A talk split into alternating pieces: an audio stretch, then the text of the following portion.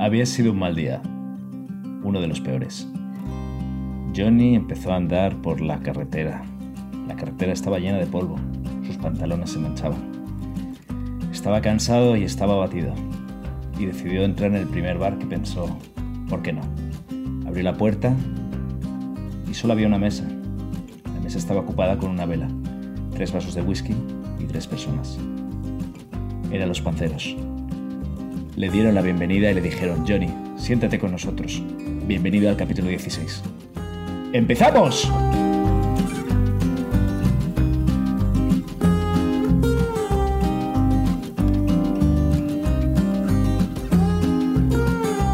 Súper, qué grande, qué bueno estar otra vez con todos vosotros aquí un día más en Panceros en el Desierto y qué bueno abrir este tema que hacía tiempo que no me tocaba abrir a mi tema.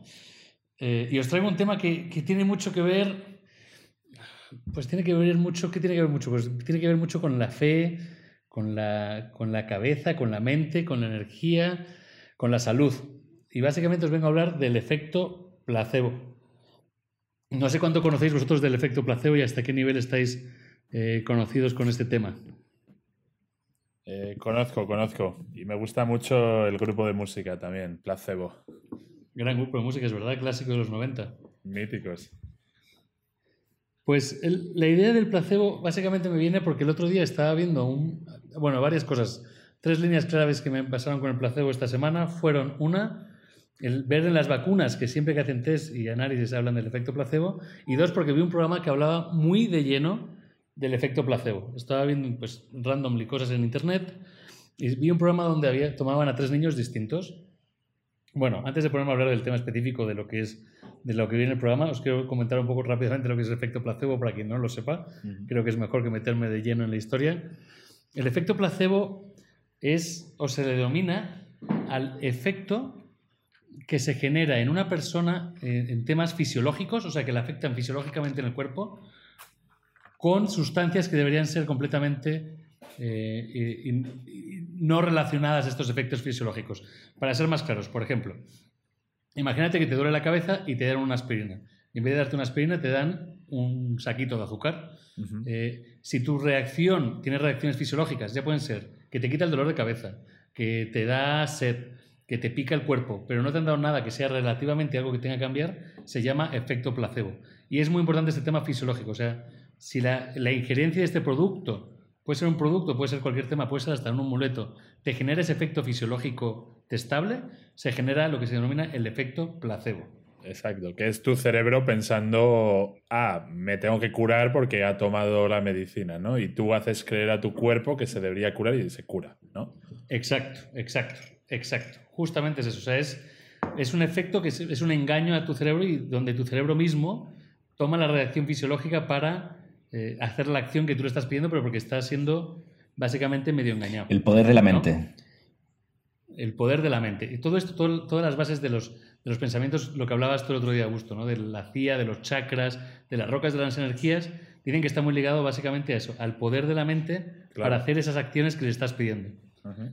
eh, y claro, dentro de este análisis de efecto placebo, veía yo el otro día este programa de, de televisión donde cogían a tres niños y los tres niños tenían tres problemas claves de efecto psicológico. Uno tenía, uno le picaba muchísimo el cuerpo, una niña le picaba muchísimo el cuerpo y no paraba de rascarse, ¿no? O sea, de rascarse compulsivamente, que sacaban imágenes de ella con toda la pierna, la piel levantada de todos los rascados de ansiedad o de algún tema que tenía consigo mismo. Otra persona Joder. que tenía problemas graves para comer. Y otra persona, otro niño, que tenía graves problemas para eh, que le habían diagnosticado déficit de atención grave y entonces le daban drogando para que no se moviese tanto y que no podían llevar a cabo las acciones del día a día. Entonces, tomaban a eso, estos tres niños... Perdona que te corte, eso pasa mucho en Estados Unidos, ¿no? El déficit este de atención, que les empiezan a medicar a ah, los sí. niños porque son hiperactivos. Sí. Ahí hay mucho debate, que también podemos hablar otro día. El tema del déficit de atención, creo que es las enfermedades que más han crecido eh, de los últimos 30 años, como, ah, este niño se porta mal, por tanto tiene déficit de atención. Y ahora se está viendo una contraevolución, había una sobremedicación en esos casos, y ahora están viendo claro. otros temas, pero eso va muy ligado, no sé, a la sociedad actual, es otro, otro, otro tema que tenemos que investigar. Pero en este caso, lo que hacían en el programa, eh, básicamente era que les hacían un show muy fuerte, tipo Disney, ¿no? le llevaban una máquina, les metían una resonancia magnética, les, hacían, les comentaban los médicos que, que, eh, era un tratamiento experimental específicamente para su enfermedad, les metían una máquina, les ponían ruidos de que la máquina estaba funcionando, la máquina no hacía nada, por supuesto, les hacían test, les hacían preguntas, y ya desde el segundo uno los niños tomaban sensaciones o tenían síntomas de que, de que se sentían mejor, de siento que estoy mucho más tranquilo, ya no me pica tanto el cuerpo, simplemente por el show que le montaban, ¿no? En ese caso, yo os digo, ¿habéis tenido alguna vez una sensación de un efecto placebo que se haya pasado en la vida? Mm. Pues yo, o sea, recordando, realmente creo que el efecto placebo primario ¿no? es cuando eres un niño y te haces una herida, ¿no? Lo típico, te, caes, te sale sangre y vas, vas a tu madre corriendo, ¿no? Y en cuanto tu madre te pone la tirita y da un beso en la tirita, ya se te cura, ¿no? Es como, wow, es como ir al, chamán de la tribu, ¿no? De, wow, ha hecho algo mágico y me ha curado, ¿no? Y, eso funciona que te cagas, ¿no? El niño deja de llorar, es como esa tirita bueno, Es que, es que lo había pensado, pero en esa misma, el sana, sanita, curita de rana, era... era es un efecto placebo total, era mágico. Claro, porque tú crees que eso es un hechizo que te va a curar. O sea, dices, hostia, cuando digan estas palabras ya no me duele la pierna, ¿no? Y es verdad que. Exactamente. Um, Exactamente. Eso es verdad. Sí, yo estaba pensando a ver si entro dentro de la categoría placebo, ¿vale? Es una anécdota. Eh, espero que, no esté escuchando mi amigo. La verdad es que nunca, nunca se lo dijimos, pero bueno, hicimos un experimento placebo con él. Más que placebo, cachondearnos un poco. Mira, entonces, mi amigo pues le gusta mucho el buen comer y el buen, y el buen beber, ¿vale? Y, y entonces, pues eh, otro amigo y yo decidimos gastarle pues una broma y compramos pues un salchichón de segunda división de, un supermercado, pues un día, ¿no? De, 50 céntimos, 70 céntimos. Eh, cogimos una botella de chivas buenísima que estaba medio vacía y la llenamos de whisky dick. Para nuestros oyentes latinos, whisky dick es un, es un whisky que se bebe mucho en España, pues que pues, pues un whisky también de segunda división, de, para mezclarlo con Coca-Cola y poco más, ¿no? Bien, entonces eh, dispusimos todo, eh, imagínate, en un plato precioso con una gaza de pan, ese salchichón cortado como en rodajas, eh, el whisky pues metido en, la botella de chivas, etc. Y entonces pues, pues, empezamos a contar la película, oye, mira este salchichón que es ibérico, que viene aquí de, los cerdos de Extremadura, que los han dado masajes y tal, que se lo han regalado al padre de un amigo. Bueno, bueno, le, le contamos la película. El tío se lo comió entero diciendo, joder, qué maravilla, es lo mejor que he comido en mi vida. mi, amigo el compinche ¿no? y yo nos dio tanta vergüenza eh, que nunca se lo dijimos. Pero, pero se bebió el whisky, se comió el salchichón y lo disfrutó. Pues placebo total, ¿no? Mm, sí, está ligado al placebo completamente, sí. O sea, está también en la creencia. Uno de los factores clave del tema del placebo es la confianza que tienes en la persona que te lo está diciendo, ¿no? Claro. Eh, por eso muchas veces, en este caso, claro, tus amigos confiaron en ti, no sabía que eran un par de auténticos cabrones, ¿no? Que le estaban dando por culo. eso es. Pero esa creencia les hace mucho en, confiar, porque la confianza es lo que primero te abre el espectro, ¿no? Y lo mismo dice Jones con el tema de las madres, pues te abres y te, y te da esa, esa sensación. Igual los médicos, ¿no? Un médico siempre es muy respetado entonces, si te está contando una historia de que te van a cambiar, eh, eh, pues tiendes a creértelo. Si bien, y, esto va muy ligado a, de dónde viene, empieza a definirse el efecto placebo, viene de hace como 500 años atrás y viene muy ligado también con la religión. Tanto médicos como la religión en esa época, que estaba todavía en primeros paños, viene muy ligado. Y esas creencias religiosas también pueden venir con mucho efecto placebo. ¿no? La gente, eh, el tener un cura en el que confías, y te transmite la serenidad y la, tranquilidad de que tu creencia puede ayudarte, también entra dentro del considerado efecto placebo. Y los médicos lo empezaron a hacer porque muchas veces en esa época, y creo que, que siempre lo dice, que la medicina era muy mecánica, si es muy mecánica hoy en día, en 1500 era más mecánica y básicamente te podían meter hasta veneno de avispa en tus heridas pensando que podía curarte, ¿no? Y ese mismo efecto tenía muchas de, muchas de las curaciones de esa época medieval, eran placebo también. Mm. Claro, al final es un tema eh, súper psicológico, ¿no? O sea, es la mentalidad que tengas y cómo... Porque una cosa es que, oye, si de verdad estás malo, ¿no? Hay cosas que fisiológicamente te va a doler sí o sí, pero si por lo menos calmas la mente, eso hace que no lo empeore, ¿no? Exacto. Y es tan psicológico que también las personas somos distintas en el mundo del placebo. O sea, no todo el mundo es susceptible a, sufrir placebo. Eh, según los estudios que han hecho sobre estudios de placebo con temas de neurosensaciones, búsquedas mentales y demás, se dice que solo el 35% de las personas, más o menos un 35% de las personas, son susceptibles a placebo. O sea, eh, aunque te hagas todo el truco, solo un 35% van a ser capaces de que su cerebro y su control mental les lleve a mejorar. Em, en este caso, justo yo, yo diría, pues yo sí soy efecto placebo. Eh, mi padre, que es médico, eh, os voy a contar esta historia rápida. estábamos en un avión una vez y me dice, le digo, ¿qué estás tomando? Me dice, estoy tomando pastillas para dormir en el vuelo. Y digo, ah, joder, pues dame unas porque a ver si yo también me duermo, ¿no? Yo digo, si mi padre lo está haciendo, pues me las voy a tomar yo igual. Total, que me las tomo y a los cinco minutos de, haberlas consumido empezaba ya a caerme, a dormirme ahí directamente en el, en el, este. Estaba completamente groggy. Me desperté, o sea, a las siete horas de estar allí me desperté y digo, le dije a mi padre, wow, ¿cómo funciona esta cosa? Qué potente. Y entonces me dijo, tú eres tonto, son pastillas de menta, ¿no? O sea, el mismo efecto que me había dicho...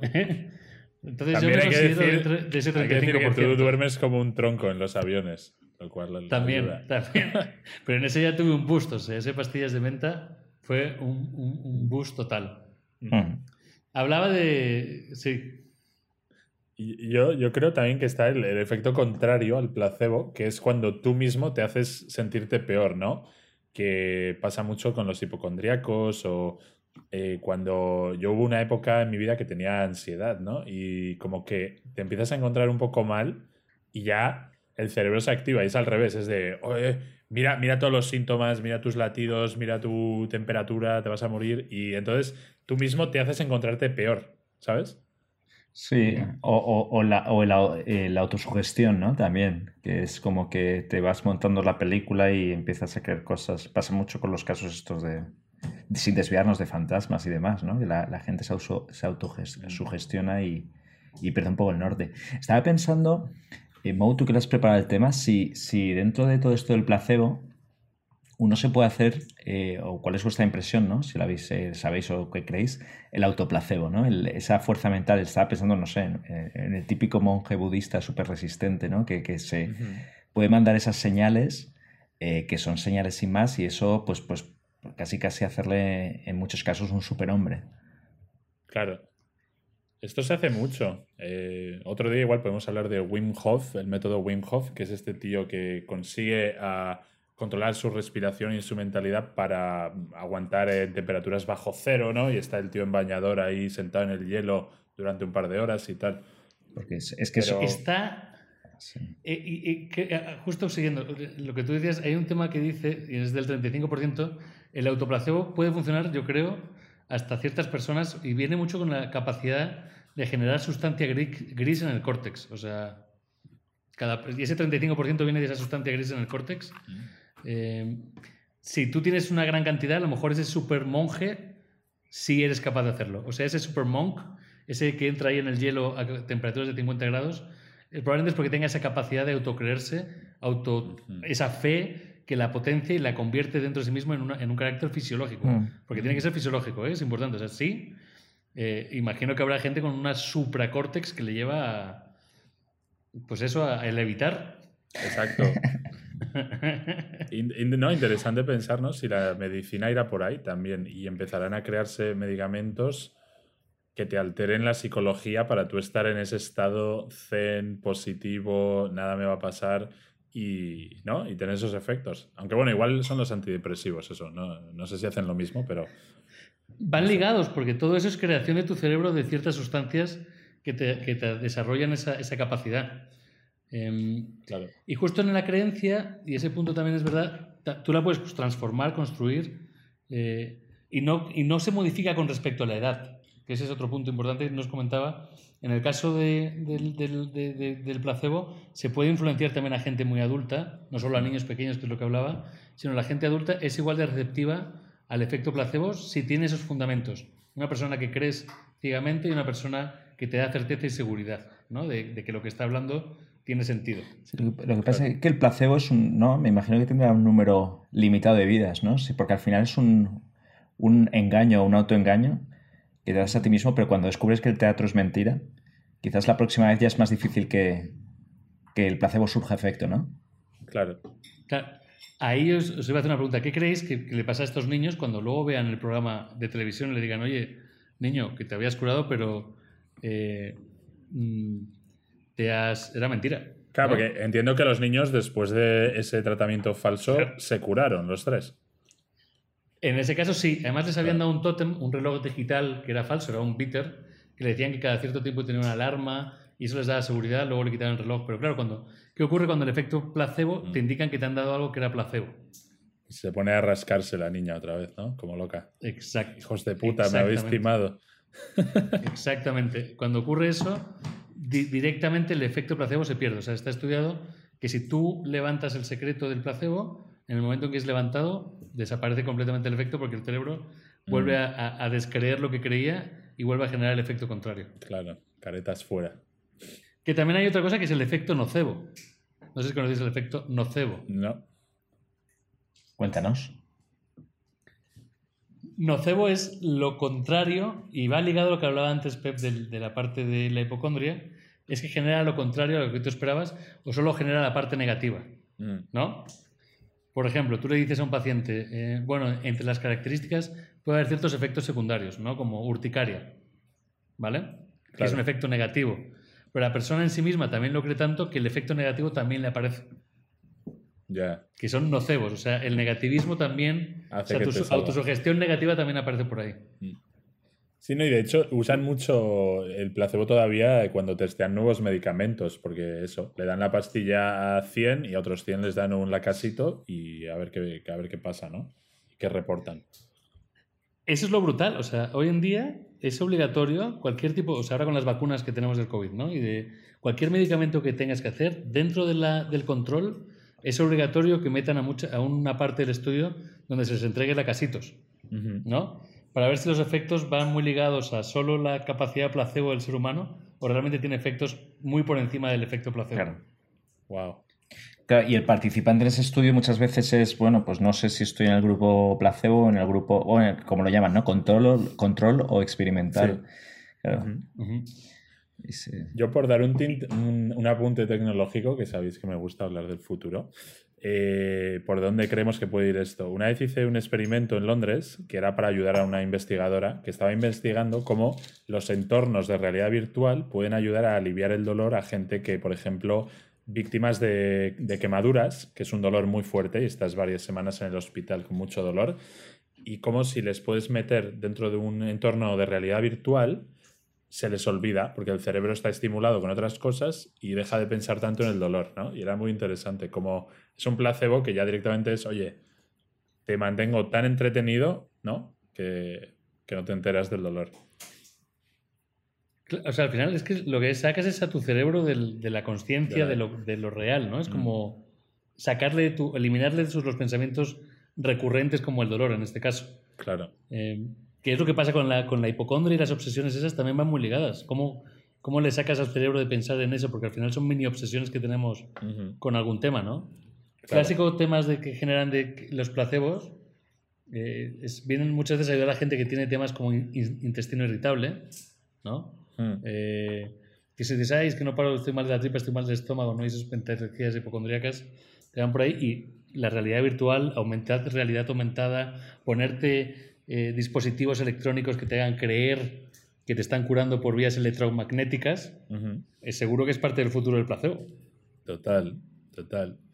A mí me gusta mucho una frase que la traduzco es de una canción que dice, la verdad está en los ojos del que observa. ¿No? Y al final es eso. Tu realidad es la que tú creas que es. Me gusta más esa que la de eh, Mulder. La verdad está ahí fuera. Siempre estuvo ahí fuera. Pues con esa frase yo creo que tenemos, hemos aprendido un montón de placebo hoy. eh, simplemente que creamos, porque si creemos, nos curamos. Sí. Y, Tengan fe, queridos oyentes. y que sepan que, que Panceros en el desierto no es placebo, es real. ¿Somos placebo o somos reales?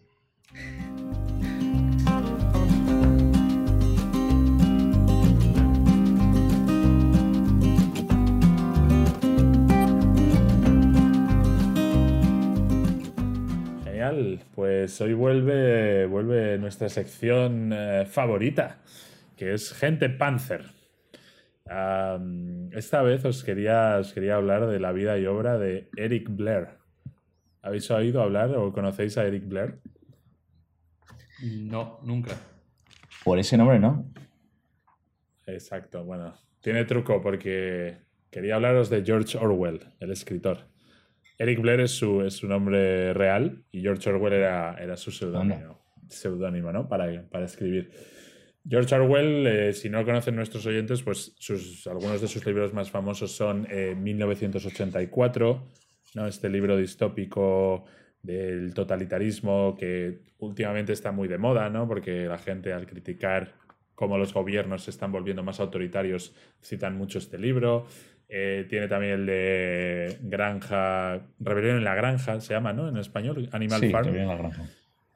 Que es la. Rebelión, rebelión en la. Rebelión. Sí, Ah, rebelión. eso. Y luego, bueno, tiene otros libros que son más, eh, en vez de este tipo de ensayo político, son más de documentar un poco, él era muy reportero, ¿no? Y documentar lo que ha ido pasando cuando luchó en la guerra civil, que es homenaje a Cataluña, o unos años que era pobre en, Bra- en- en París y en Sí. Londres, que, que habla sobre eso, ¿no? Pero bueno, quería... ¿Habéis leído algo a, a Orwell vosotros? Sí. He leído eh, Rebelión en la Granja, espectacular. 1984, espectacular. Y el último que comentabas, creo que se llama en español Sin Blanca en Londres ni en París, que es el de mendigo en Londres y en París. Exacto. Yo, Muy Rebelión en la Granja y 1984. Pero tengo una, una- una anécdota, mini anécdota sobre eso, porque esto es el tipo de cosas que pasan luego en la vida. Pero cuando tenía 12 13 años, la profesora de inglés nos puso como. como teníamos un, día de lectura a la semana de un libro, bueno, de, de este, específicamente de 1984.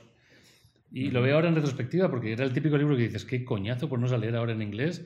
Y esta cosa de 1984, y que es el futuro, y que es los números, y que es los colores, y que no sé qué. Y en verdad esa profesora era cool. O sea, en verdad había traído una cosa guay, que Era era un cool. libro cool. 1984 vamos a leer una cosa de guay del futuro. Y todos los niños lo tomábamos cool. mal, ¿sabes? Y luego Sí. lo dices, joder. Sí. Pensando ahora digo, joder, qué guay era esta profe, joder. Pero ahí abres, abres un mini paréntesis muy interesante, que ya lo comentaremos en otro momento, no es el tema, pero joder, el coñazo de que te mandaran libros asignados, o sea, eso hace que, que la lectura te desenamores. Pero bueno, es mi opinión, ¿eh? Ajá. Mm. Es- Sí, es- pero lo que es verdad- pero ella lo trajo, que era guay. Lo que es verdad es que te mandaban libros muy buenos en el cole, pero como era el cole decías, pues un poco placebo, ¿no? De me lo ha dicho el profesor, pues va a ser un coñazo de libro. Y libros que te lees ahora y dices, wow, si esto me lo mandaron con 15 años Sí. y no le hice ni caso, ¿no? Es, para ser exactos, efecto nocebo en este caso, el del libro en la escuela. Exacto. Me lo ha mandado, No me lo, ha dicho, no me lo ha dicho un influencer, me lo ha dicho un profesor. Eso, no me interesa. Eso es. Pero bueno, para contaros un poco más la vida y obra de, de Eric Blair o George Orwell, este tío nació, nació en India en 1903, cuando India todavía era colonia británica, y después se volvió a, a Inglaterra. Él no era el típico escritor tiradillo y tal, aunque fuera de tirado, era de familia, de familia adinerada. De hecho, estudió en este colegio que se llama Eton, que no sé si os suena, Mm. es un colegio muy famoso británico de típico internado, ¿no? Que, que vale una pasta. Y es un colegio donde hay un montón de gente famosa, toda la familia real, todos los príncipes han ido ahí, los presidentes de Reino Unido, por ejemplo, el de los pelos ahora, Eri- el Boris este estudió ahí, otros escritores como Aldous Huxley, que se le compara mucho con Orwell. Vamos, típico colegio que sales y ya eres, eres un crack. ¿no? Pero bueno, el tío eh, era un tío que le molaba, le molaba la marcha, entonces después de- del colegio decidió irse a India como, a trabajar como policía. Y el tío estuvo en, Burma unos años, pues ahí, de, policía de... ¿Cómo se llama eso, no? De la Commonwealth, ¿no? Ahí, eh, por, manteniendo la orden de, de su majestad. Entonces, como hablábamos la otra vez, ¿no? De escritores panzers, de que hace falta vivir experiencias, ¿no? Eh, para, para poder luego escribir. Entonces, después de, de India, se volvió a ¿Te Europa. puedo hacer una pregunta? Y el tío, sí, ¿Por qué un tipo que estudia en el Eton College, ¿no? que es la élite, acaba de policía en la India? O sea, mm, tendría, sería millonario, ¿no? Asumo. Sí, yo creo que es un poco lo que digo, que tú tienes tu colchón de, oye, puedo siempre volver a casa y tener la vida medianamente resuelta, pero quiero vivir aventuras, ¿no? Quiero, quiero que me dé el aire, ¿no? Y en este caso, oye, pues se fue a India. Y luego a la vuelta a Europa, a él le interesaba ¿A, mucho. ¿A India o a Burma? a Burma, ¿no? A Myanmar. A Burma. Pero Burma entiendo que está en India, ¿o no? Myanmar, Myanmar, ¿no? Bueno, el caso, eh, cuando vuelve a Europa le interesaba mucho hablar sobre la pobreza, porque que le interesaba mucho pues, las clases populares, cómo vivía la gente, y el tío se fue a París a vivir casi como un vagabundo, estuvo un par de años ahí pues haciendo todo tipo de trabajos de poca monta, pues eso, limpiando platos, limpiando suelos, lo que iba pillando, que de ahí escribió este libro que mencionaba Busto, y después se volvió a, a Inglaterra y un poco lo mismo, a vivir con mendigos, vivir él mismo, estuvo un- una temporada viviendo como un vagabundo, eh, llegando hasta el punto de que quería que le metieran en la cárcel para entender mejor cómo es la cárcel, ¿no? Y lo que pasa en la cárcel. Y entonces el tío un día se pilló un pedo en un bar, eh, se bebió una botella de whisky y la empezó a liar, pero solo le arrestaron 48 horas. Eh, y entonces estaba como decepcionado de, joder, no he podido ir a la cárcel, ¿no? A, a, a que me pasen cosas para luego contarlo. Pero ahí no era escritor todavía o ya estaba escribiendo. No, él siempre había escrito, pero más como hobby, ¿no? Lo típico que había ganado algún concursillo, tal, se le daba bien. Pero de ahí todavía era como, quiero que me pasen cosas y voy escribiendo ensayos. Hacía mucho ensayo político, etc. y después, bueno, quería un poco más de marcha y entonces, como él era también de izquierdas, se vino a España a luchar en la guerra civil, en el bando republicano. Como por ejemplo Hemingway, ¿no? Que era la época, pues, de, oye, vamos a luchar, ¿no? Contra el fascismo y, y allá donde iban, donde había lío, iban. Eso, imaginarlo ahora, ¿no? ¿Os iríais vosotros a, a otro país a una guerra en la que nos han invitado por los ideales que tenéis? Es imposible. Eh, no. Eh, No. ¿Él, él se conocía con Hemingway o no? No, se conocieron una vez como cuando él era corresponsal en la BBC, pero no, no eran escritores colegas. No es como Hemingway sí que se codeaba con más artistas de la época, pero Orwell la verdad es que no. Nos está imaginando en la, en la trinchera de, eh, de Zaragoza juntos. Ya ves, escribiendo sus novelas, ¿no? Ahí mientras les disparan. Sí. Vamos, no me iba, Pues no, vamos, no me iba eh. ni a la guerra ni de policía a Burma. ¿Eh? Eh, Sí, Esto ahora los panceros nos gusta más. Nos gusta más la vida tranquila, con un buen chulo. Pero Pep, tú como escritor deberías plantearte ir a alguna guerra, ¿eh? porque esto empieza a ser ya tendencia en estas vidas panceras, las guerras. Es lo que decía yo, es que ahora de qué vamos a escribir si no nos ha pasado nada interesante. Oye, me fui de Erasmus, ya ves tú, Mm. ¿sabes? Sí, me, me toca, me toca irme a alguna guerra. Pero bueno, eh, siguiendo con Orwell, am, entonces lo que decía, que a él le interesaba mucho el tema, el tema este, ¿no? De hablar de la pobreza, hablar de la desigualdad social, de ahí viene esos libros, ¿no? Donde critica mucho, critica mucho pues el- la tiranía, ¿no? Pero, claro, es lo que digo, siempre teniendo eso de que puedo volver a casa, ¿no? Y, y tengo, y tengo mi dinero, ¿no? Entonces es curioso, como teniéndolo todo, quieres irte ahí a que te, a que te pasen cosas. Entonces, bueno, cuando acaba en la guerra civil él se tuvo que ir porque le pegaron un tiro en el cuello, un francotirador.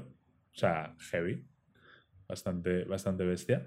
Y ya cuando volvió a Inglaterra es cuando se puso a escribir más y un poco una vida más relajada. De, oye, Perdona, ¿qué- en, en qué año nació él? él nació en 1903. O sea que ahí la guerra civil estaría ya con 33 a 35 años, más o menos nuestras edades, ¿eh? Chicos, o sea que imaginaros. Exacto. Y el tío dijo, no, no, yo, yo voy ahí que, que se lía, ¿no? A la- en la Segunda Guerra Mundial no pudo porque por su tema de salud él tenía tuberculosis, que se le, además se le agravó por todo el tema este de, pues eso, estar viviendo en la calle, ¿no? Eh, varios accidentes que había tenido, movidas, y fumaba un montón. Entonces, eh, en esa no, no le dejaron ir, ¿no? Igual habría creído, creado otra supernovela después de, de luchar contra, contra los alemanes. Em, O nos lo hubieran matado. O nos lo hubieran matado, exacto. Esa bala, ¿no? Eh, como hablábamos de Dostoyevsky con esa sentencia que le perdonaron, pues esa bala, ¿no? Que te da en el cuello. Mm. Dos centímetros más te da, te da en la aorta y, y al otro barrio, ¿no? Nos quedamos sin este nos habríamos pedazo escrito, quedado- sí. Exacto, sin 1984, sin rebelión en la granja. Em, pero curioso, ¿no? Como la gente antes sí que por sus ideales era capaz de, de eso, de arriesgarlo todo, ¿no? Algo que ahora es, es, impensable. Em, pero bueno, y luego no, le mandaron obligado, podría haber sido mandado obligado o no. En plan, oye, tú te vas para allá. No, no, no. Hombre, a luchar en la guerra civil, en el bando republicano, poco te podían obligar ah, no, estando en Eso era ideal, ideal puro, sí. No, no, no, era, ya te digo, quiero que, eh, o sea, era la amenaza, ¿no? El fascismo era una gran amenaza y la gente pues realmente no quería que esto pasase, a, ¿no? A, mí lo que me... Por eso te preguntaba el dato de la edad, ¿no? Eh, porque una persona ya con 33, 35 años en esa época, bueno, era padre, casi abuelo. Y, es decir, que se metió muy consciente de lo que hacía, imagino, que no era un chaval de 18 años eh, a la aventura, sino que se nota que lo haría por ideales bien construidos, me imagino. ¿eh? Sí, exacto. Él siempre era muy defendente de, defensor de la democracia socialista, de oye, poder para el pueblo y, ¿no? y fuera esos, esos estados de tiranos. Eh, que lo curioso es que ahora, por ejemplo, en el caso de España, ¿no? Es casi el, el miedo de 1934 está pasando con un partido socialista demócrata en el poder, ¿no? Entonces, al final, bueno, las tiranías pueden, pueden tomar cualquier tipo de forma. Em, pero nada, entonces yo quería comentar un poco como eso, alguien que lo tuvo todo, ¿no? Eh, como el príncipe Siddhartha Gautama, ¿no? El fundador del budismo, decidió irse a la aventura para poder contar eso, ¿no? Y para, en este caso, poder traer las vidas de, los pobres, las vidas de las clases populares más a la, a la, gran, mm. la gran masa, ¿no? Em, entonces él defendía una cosa que me parece muy panzer, que él decía que los mejores lujos en la vida que hay, ¿no? Al final era eh, los fish and chips, el pub inglés y estar ahí viendo el fútbol, tomarte tus fish and chips, tu buena taza de té y un pedazo de chocolate. Y eso eran los lujos. viniendo de una persona que había sido X años vagabundo, pues me imagino que son hasta grandes lujos, ¿eh? Sí, pero, pero ¿cómo, ¿cómo, es al final las cosas pequeñas, ¿no? Defensor de los fish and chips y el fútbol ahí en el pub. Oye, pero ¿él llegó a ser conocido por sus libros en vida o, o ya le tocó, fue otro de estos artistas que escribió y se hizo famoso después? No, en este caso, eh, aunque murió joven, murió con 46, 47, por lo de la tuberculosis, sí que ya empezaba a tener renombre. Pero es verdad que al final eh, las obras, pues eso, como 1984, estos últimos años, cuando ganó Trump, por ejemplo, en Estados Unidos, se fue número uno en ventas. Es que, es que yo, yo creo que está muy... Lo primero que has dicho cuando has presentado el tema de Orwell, he, pensado en esa obra y lo que está de actualidad, ¿no? Es un icono de hacia dónde van muchas democracias o supuestas democracias, ¿no? Con todo lo de la vigilancia, la manipulación, etcétera. Así que es que es de estos visionarios, ¿no? Porque por lo que dices la escribiría, pues, eh, ¿en qué año? ¿En el 1940? Eh, ¿45? En plena, en plena posguerra, a lo mejor de la Segunda Guerra Mundial. Exacto. Y, dices, wow, ¿cómo, ¿cómo, pudo adivinar, ¿no? Eh, lo que iba a pasar. Pero al final es un poco también un ciclo, ¿no? De siempre han sido así. La tiranía, se derroca, vuelve el poder para la gente, nueva tiranía. Sí, pero, pero en ese particular, ese libro tiene muchos detalles, ¿no? O sea, el, que recuerdo, el gran hermano que te vigila, las cámaras, eh, esa comunicación del tirano, que también sale mucho en la película de V de Vendetta, un peliculón. O sea, el concepto de la tiranía, pero también detalles hasta técnicos, te diría, que hoy en día, pues, las videoconferencias, por ejemplo, pues aquí estamos, ¿no? En 1940 y pico, ¿cómo te ibas a imaginar eso? Sí, o el tema de crear amenazas externas, ¿no? En 1964 tienen como tres facciones que están siempre en guerra en el mundo, aunque la gente que vive ahí nunca ve la guerra ni sabe que existe, ¿no? Y es lo que pasa, pues, la televisión estadounidense, ¿no? Constantemente los talibanes, los talibanes, los talibanes, Afganistán, los, ¿no? Mm. Y, el, ciudadano de Minnesota vive con miedo a que venga un talibán a su casa. ¿no? Entonces, eh, y, una pregunta, ¿y en el capítulo personal este hombre se casó, tuvo descendencia eh, o no se habla mucho de eso? Se casó, no, no era el típico, el típico mujeriego putero, ¿no? Como podía ser Dostoyevsky. Entonces no, no es algo por lo que llame especialmente la atención su biografía. Se casó, tal, pero no, eh, no, era, no era el Don Juan, ¿no? Era, era bastante más, bastante más tranquilo. Otro, otro tema ahí sería ver si los hijos de estos Panthers, ¿qué pasó con ellos? ¿No? Como Mm. si tuvo hijos George Orwell, vivieron de las, de las novelas, escribieron, decidieron hacer cosas muy distintas. Ese podría ser otro, otro capítulo, hijos de Panthers. Sí. Hijos de Panthers, ¿no? Cómo viven ahí cobrando los, eh, ¿cómo se llama? Los royalties, ¿no? De cada vez que alguien compra una novela de su padre, dinero, ¿no? Y tienes la vida resuelta, pero la presión, ¿no? De, oye, yo tengo que hacer también, también algo. Es un buen tema para, para un próximo Panceros. Em, pues nada, con esto, con esto podemos dejar la, la vida Panzer de, de George Orwell, eh, recomendar sus libros a nuestros oyentes porque la verdad escribe, escribe de una manera increíble. Y, y nada, cerramos el tema.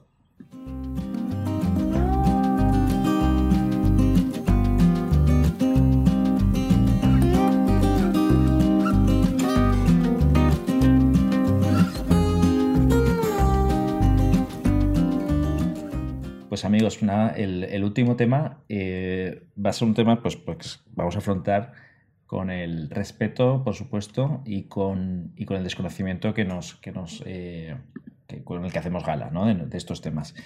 Eh, este tema viene de estar buscando un poco pues, palabras de, oye, ¿cuál es la plaga del siglo XXI? ¿Cuál es la enfermedad del siglo XXI? Etcétera. Y cuando buscas sobre estas cosas que, que a mí me interesan, pues el resultado número uno de, de Google y de muchos reportes, prensa, etcétera, es eh, la depresión. Em, que obviamente todos conocemos y todos podemos tener mayor o menor experiencia en el, en el tema. Eh, para construir un poco el, pues esta, esta, temática, quería desarrollarla en tres aspectos pues, pues temporales, que es el pasado, el presente y el futuro. Eh, pasado, pues una pregunta que nos hacemos todos es, claro, depresión siempre ha debido haber, pero, pero y antes que, que igual no teníamos las herramientas para diagnosticarla. Bien, pues os cuento la anécdota. Eh, la depresión eh, sí se definía ya en la Grecia antigua como melancolía y se definía como humores, ¿vale? Humores. Eh, pues, ¿Por qué humores? Primero los humores son sustancias pues como la flema, el agua, etc. Eso es lo primero. Y lo segundo, humores, pues porque eran los cambios de temperamento. Lo que es curioso es que esto, imaginaos, esto es el 300, 400 antes de Cristo y hasta prácticamente entrar al siglo XIX no cambia eso. Eh, es, es, impactante. De hecho, hay un rey español que es Felipe V, que es el primer Borbón, ¿vale? 1700, que lo caracterizaban como con humores, ¿vale? Decían. Entonces, las crónicas del palacio eran que, que el tipo estaba abatido, que se levantaba tarde, que luego de repente estaba súper arriba, bipolar, y pues, luego súper abajo, eh, que pensaba, le daban paranoias, pensaba que se le estaba cayendo la cabeza de los hombros. Entonces, cosas así que, que dices, ¿qué impacto? Y, y, fijaos un primer apunte, ¿no? Para, para ya sacar el primer tema a Itaú. Eh, ya en esa época, a la gente adinerada, a la gente con, todo solucionado, pues ya tenía estos problemas. Que es muchas veces lo que hemos hablado en otros capítulos nosotros de los famosos y tal, ¿no? Pues un rey con depresión. Y ahora eh, os quiero. Decías, Mo. Ah, no, no, que digo, y eso, esto estás hablando del siglo XIX, o sea, 1800 era como los primeros tomas de, de situación de, de, depresión. Bueno, este, este rey en concreto es del 1700, pero ya os digo que, que, se calificaba como humores ¿no? hasta esa época y en la Revolución Francesa, donde el hombre, el hombre en general empieza a tener ya una, una, posición, una posición más de, eh, de centro, ¿no? porque se empiezan a caer todas las autocracias, empiezan a reconocer esto como locura, ¿no? locura. Pero ni siquiera una enfermedad mental, locura, eres un loco, manicomio, ahí es cuando empiezan a desarrollarse. Y ya es cuando entra el siglo XIX, ¿eh? con Freud y todas estas tendencias posteriores, ¿eh? que, que, se empieza a calificar esto como una enfermedad mental. ¿vale? Mm. Entonces, fijaros, ¿no? Eh, 2500 años donde eh, existe la depresión, pero, eh, pero mm, se cataloga de, formas diferentes. En, en, el presente, por daros eh, también do, dos, dos, anécdotas, ¿no? Em, dicen que el gran problema de las depresiones es que puede llevar al suicidio, ¿no? Y, está, y sé que son cifras, pero bueno, los panceros tenemos que hablar de todos los temas y este también. Y se suicidan en el mundo casi un millón de personas. Y el contexto es que en accidentes de, de tráfico mueren 1.200.000 personas. Al para que veáis ¿no? la magnitud del problema. Entonces, eh, creo que este es un, por lo menos en España, ¿verdad? Y quería haceros esta primera pregunta. eh, uno de los temas tabús ¿no? que, que hay que para políticos, para sociedad, que nunca se tratan en, en demasiado. En ningún programa político veremos esto, ¿verdad? Es algo que tampoco se habla entre amigos. Sí, es es- es súper tabú y ya sé que estamos en el presente, pero volviendo 40, 50 años atrás, es también, empezó esto en, en Estados Unidos, la época de la familia nuclear americana, ¿no? De donde la mujer estaba en casa lavando platos mientras el hombre se iba a trabajar en su Cadillac, ¿no? Y, y había mucho eso, ¿no? Muchas mujeres deprimidas y también muchos hombres deprimidos diciendo, oye, el sueño americano que me habían vendido, de tener las dos, las dos coches en casa, ¿no? Y el perrito en el jardín, no soy tan feliz, ¿no? Y es un tema que se tratará mucho en las series, tipo la de Mad Men, todas estas pelis, ¿no? Ambientadas en la época. Entonces, como que es verdad que desde hace estas décadas ha empezado a haber más depresión, pero todavía no puedes, ¿no? Hablar de ello. Igual ahora es cuando Mm. se empieza a normalizar. Empieza a salir ahora, ¿no? Es una enfermedad como silenciosa, que se ha sufrido mucho en secreto, porque también todo lo que es el tema... Hay un montón de enfermedades de ese tipo, o sea, la depresión, la ansiedad, eh, que han empezado a crecer mucho más, o a ser más notorios en los últimos años, que se han vivido muy en silencio, ¿no? Y, y yo creo que también viene por el tema ese que decías tú antes, que si antes tenías esos temas es que estabas loco y eras psiquiátrico y el, ir al psiquiatra estaba mal, ¿sabes? Se-. Mm. Como que se empezó a normalizar el psicólogo, pero el psiquiatra era como ya estás en el loquero. Eh, Sí. Pero... Y ese estigma no. también te, esca- te hace escaparte de allí, ¿no? No- normalmente es, es exacto eso, ¿no? Si lo ves históricamente, lo que comentaba y el presente, dicen que pues, el- el- los motivantes de una depresión son pensamientos negativos sobre uno mismo, sobre el futuro, sobre lo que te rodea. Y aquí puede haber estímulos externos, ¿no? Pues cosas que te están pasando a ti y a tu familia, pero también fisiológicos, ¿no? Oye, ¿cómo está tu cerebro? Eso no, ni se entiende aún biológicamente cómo puede impactar, barra genéticamente, ¿no? Pero claro, si, si pensáis, imaginaros en el siglo XVIII, un tipo que vivía 40 años de media y que su curro era eh, sembrar y cuando le llamaban a levas ir a luchar y volver de la guerra y tal, no tenía ni tiempo para preocuparse de esto. Por Claro. eso está más documentado en artistas, está más documentado en reyes, ¿no? Que, que no tenían esas preocupaciones eh, inmediatas. Sí, también porque nadie te estaba escribiendo la vida del pobre aldeano, ¿no? Que estaba ahí pasando las putas. Em. Yo creo que a nivel, al hablar de depresión, ahí como, por un lado están los factores de, de uno mismo, ¿no? De, oye, puedes tener una enfermedad, puedes no tener un trabajo que te gusta, puedes tener problemas, ¿no? Pero por otro lado, yo creo que también hay una parte de la civilización eh, y eso, eh, el, el destino, las metas de una civilización pueden llevar también a que haya más o menos depresión. Como que antes, ¿no? Tú había como más cosas por hacer. Era, oye, vamos a conseguir levantar este pueblo, vamos a conseguir eh, invadir a los de al lado, expandir nuestra religión, expandir nuestra ideología, ¿no? Había como esos eh, motivos, ¿no? Que hacían que eran tu, tu meta en la vida, ¿no? Y, y una de las cosas de las depresiones es decir, vale, ¿para qué estoy yo en el mundo si no tengo ningún valor, ¿no?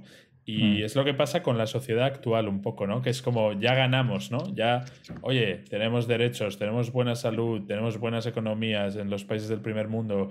¿Qué hay por hacer, no? Y cuando la persona se ve que es un simple oficinista y dice, bueno, ¿cuál es mi sentido en la vida, no? No tenemos esa gran gesta como, como grupo, como pueblo que conseguir, ¿no? Yo, yo creo que ahí lo que apuntas está muy bien porque es donde, donde en los últimos 150 o 200 años lo ves, ¿no? Lo del sentido de la vida, los artistas que sobre todo que se lo han preguntado. Eh, En España tenemos un ejemplo muy bueno que creo que es Go- Goya, ¿no? Que es un tipo que las pasó putas porque vivió la guerra de independencia eh, contra los franceses, pero es que antes el- las pinturas de Goya eran como cómics, eran súper iluminadas, eran de costumbres, el costumbrismo, ¿no? Etcétera, y, según vive la guerra y pasa la guerra y ve que España nos remonta, etcétera, eh, tiene esas crisis existenciales y pinta la época oscura, todos esos grabados negros que, que los pinta ni para venderlos, o sea, los pinta en el salón de su casa y ahí los deja, y ahí lo encontraron 100 años después, en las paredes de su casa.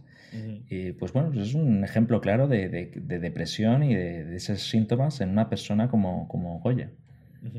Que es una sensación yo de los pocos casos que he conocido más en, en- en vida de, de- de amigos o conocidos que han sufrido sistemas, va muy ligado a lo que dice Pep, es el vacío, ¿no? Como, o sea, la sensación que tienen muchas veces es vacío, de Mm. ¿y qué más da? ¿Y qué es esto? ¿Y para qué es esto? ¿Y para qué me levanto por la mañana si no, si no hay nada? Si esto es, es- o sea, es una sensación como de vacío infinito, así me lo imagino yo mentalmente, ¿sabes? Como la nada en, la- en, el, en el sabor de las cosas, ¿no? Como que de repente dejas de saborear la nada, la vida, la alegría, se vuelve... Y no es tanto tristeza, es simplemente casi nihilista, ¿sabes? Exacto, es En lo que yo hablo con mis amigos. Ujú.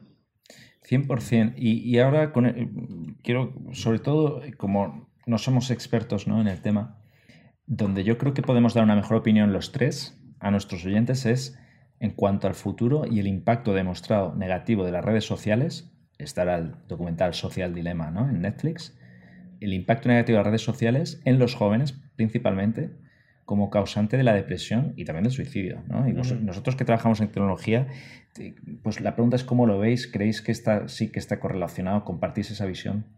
Sí, totalmente, ¿no? Eh, como han derivado, ¿no? Las redes sociales que antes eran de amistad, de, de- de tu grupo de amigos, de etcétera, a tú solo posando eh, para, ¿no? Eh, hacerte sentir más, más valioso. Y claro, nosotros que tenemos treinta y tantos, ¿no? Y crecimos sin redes sociales, pues lo, no nos ha afectado, pero a los chavales de ahora, que si tienes 15 años tienes que tener un Instagram y tienes que tener más likes que el otro, pues les ha, les ha frito el cerebro a, a los pobres.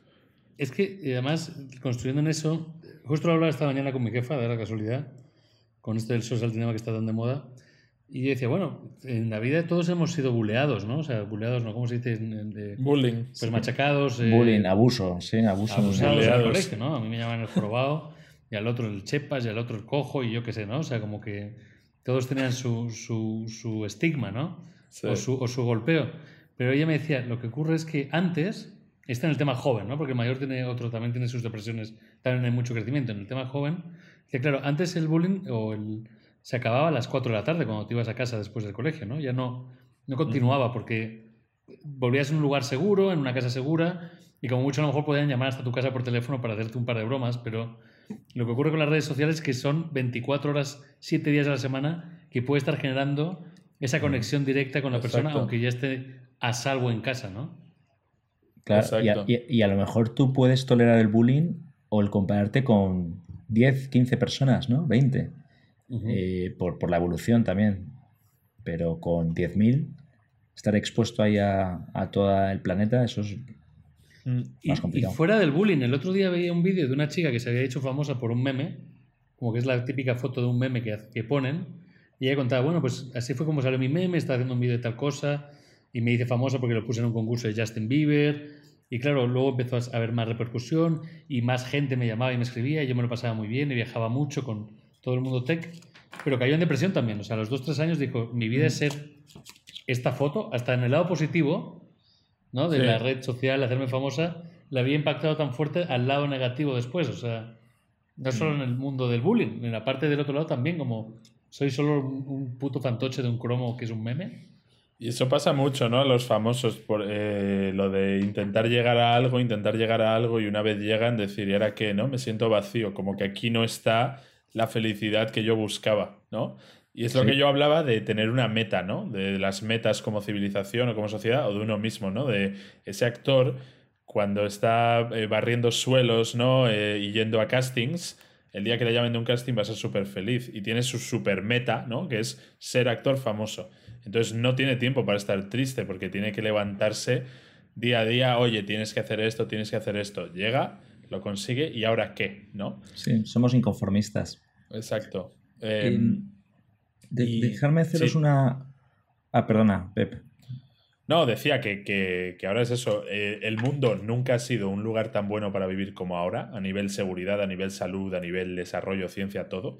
Pero, como nos quedamos con las noticias malas, los chavales de ahora creen que han nacido en una época súper mala, con una tiranía, con nada de futuro, cuando en realidad tienen todo lo que los anteriores lucharon por, ¿no? Y Sí. aún así están deprimidos porque creen que, que esto es horrible. Es una que cosa de placebo. como Cristiano Ronaldo. Exacto. Pero eh, por darle ya un cierre más o menos optimista a lo que podamos, oye, yo creo que aquí nosotros somos un pequeño podcast, pero bueno, hablar de este tema, si lleguemos a, unos cientos, pues siempre ayuda. Yo creo que hay que, lo que hablábamos antes, hay que empezar a hablar de esto, esto es tabú. Pero ¿qué, solución se os ocurre, no sé, desde un punto de vista de negocio, tecnológica, desde un punto de vista social X, para, para este tema, ¿no? Eh, si pudierais tener un presupuesto ilimitado, ¿qué haríais? Pues yo siempre muy en base a lo que acabo de decir, me habría encantado crear unas las noticias, una versión de las noticias, pero que fueran todo cosas positivas, ¿no? Eh, oye, las noticias de hoy, pues han curado a este tío de esta enfermedad súper rara, eh, esta persona es muy feliz porque ha conseguido tal, solo cosas buenas. Y no necesitaría mucho dinero, porque las noticias malas, una persona le presta 10 veces más atención que a una buena. Y es por eso que en las noticias al final todo son cosas malas. Pero bueno, esta sería mi manera de, contribuir a, la depresión. Me gusta. Creo que El, tema, tenemos un reshift o un cambio que hemos tenido muy fuerte en el desarrollo del capitalismo, del sueño americano, con esos objetivos anuales que decía Pep, que, que, nos hemos dado cuenta que esa ambición ahora en el mundo actual ya no llena, ¿no? O sea, a nuestros padres 80 tener un coche podía llegarle o algunos o no, aquí estoy analizando, pero ahora está claro que esos valores no son fundamentales para la felicidad, y no felicidad, sino, digamos, la no depresión. Y creo que tenemos eh, nosotros como futuros padres que seremos o futuras familias que tenemos, tenemos una conciencia de volver a cambiar esas, esas ambiciones de persona, ¿no? Que tus ambiciones, la ambición personal no sea solo ligada al éxito profesional, al, al, al, éxito del dinero, sino que estén ligadas a los básicos. Y, y, estos movimientos que van muy ligados ahora a la meditación, a volver a encontrarse con la naturaleza, con el campo, con, la, con el mismo ser en el, en, en el ente, creo que tienen que volver a ganar mm. más fuerza. Volvamos a cambiar el shift. Sabemos que ese no es el shift que lleva a la alegría de las personas para volver a encontrar otras cosas que son las que realmente importan, ¿no? Y eliminar todavía esa parte más fuerte aún del, del yo, del ego del yo, del yo soy, yo me represento, yo soy famoso, yo quiero ser social media, sino volvamos a ser más sociales, y no sociales como de vernos, de hablar, sino más sociedad a la hora de enfrentarnos a nuestras ambiciones futuras. Toma, me echa filosófico ahí, ¿eh? Totalmente de acuerdo. Pues sí, yo suscribo todas vuestras palabras. Creo que al final lo que dices es un poco que, que, hay que repensar la educación, ¿no? De, sobre todo de los chavales más jóvenes, incluso casi casi de bebés, en variables como escuchar, la empatía, la autoestima, todo eso como que se ha ido un poco de las manos y el más a más, uff, eh, mm. lleva una senda peligrosa. Así que, bueno, eh, hablar del tema es un primer paso y por eso quería traerlo aquí a la bandeja para todos nuestros panceros, nuestros oyentes. Y, poco a poco, pues oye, eh, necesitamos ir, ir buscando soluciones. Así es. ¿Algún otro, un último pensamiento positivo para que la gente no se vaya deprimida de este último tema? Esperemos al boletín de noticias de Pepe, creo que va a estar bien bueno. Exacto, y que ya, ya, ya conseguimos todo lo que queríamos, ¿no? Eh, ahora mismo una persona de clase media vive mejor que Napoleón en su época, a nivel del el confort, la comida que come, eh, su esperanza de vida, así que no es tan malo como, como nos lo pintan, sin intentar trivializar. Pues nada, queridos oyentes, con esto cerramos una semana más de Panceros en el Desierto. Hemos recorrido los efectos placebo, el futuro de la medicina, cómo podremos engañar al cerebro. Hemos hablado de la vida de George Orwell, sus pasos por India, la guerra civil sus novelas. Y al final hemos estado hablando de la depresión, un tema universal y que está en auge hasta ahora, ¿no? Eh, esperemos que hayáis aprendido algo con nosotros, a pesar de que seamos este programa en que hablamos de todo sin saber de nada. Y como decimos todas las semanas, y esperamos que lo hagáis, por favor, recomendadnos a vuestros amigos, a vuestras familias, a todos esos followers que tenéis en, vuestros Instagrams, en vuestras redes sociales, ¿eh? que seguro que los tenéis. Y seguid escuchando porque desde aquí seguiremos reportando. Un abrazo.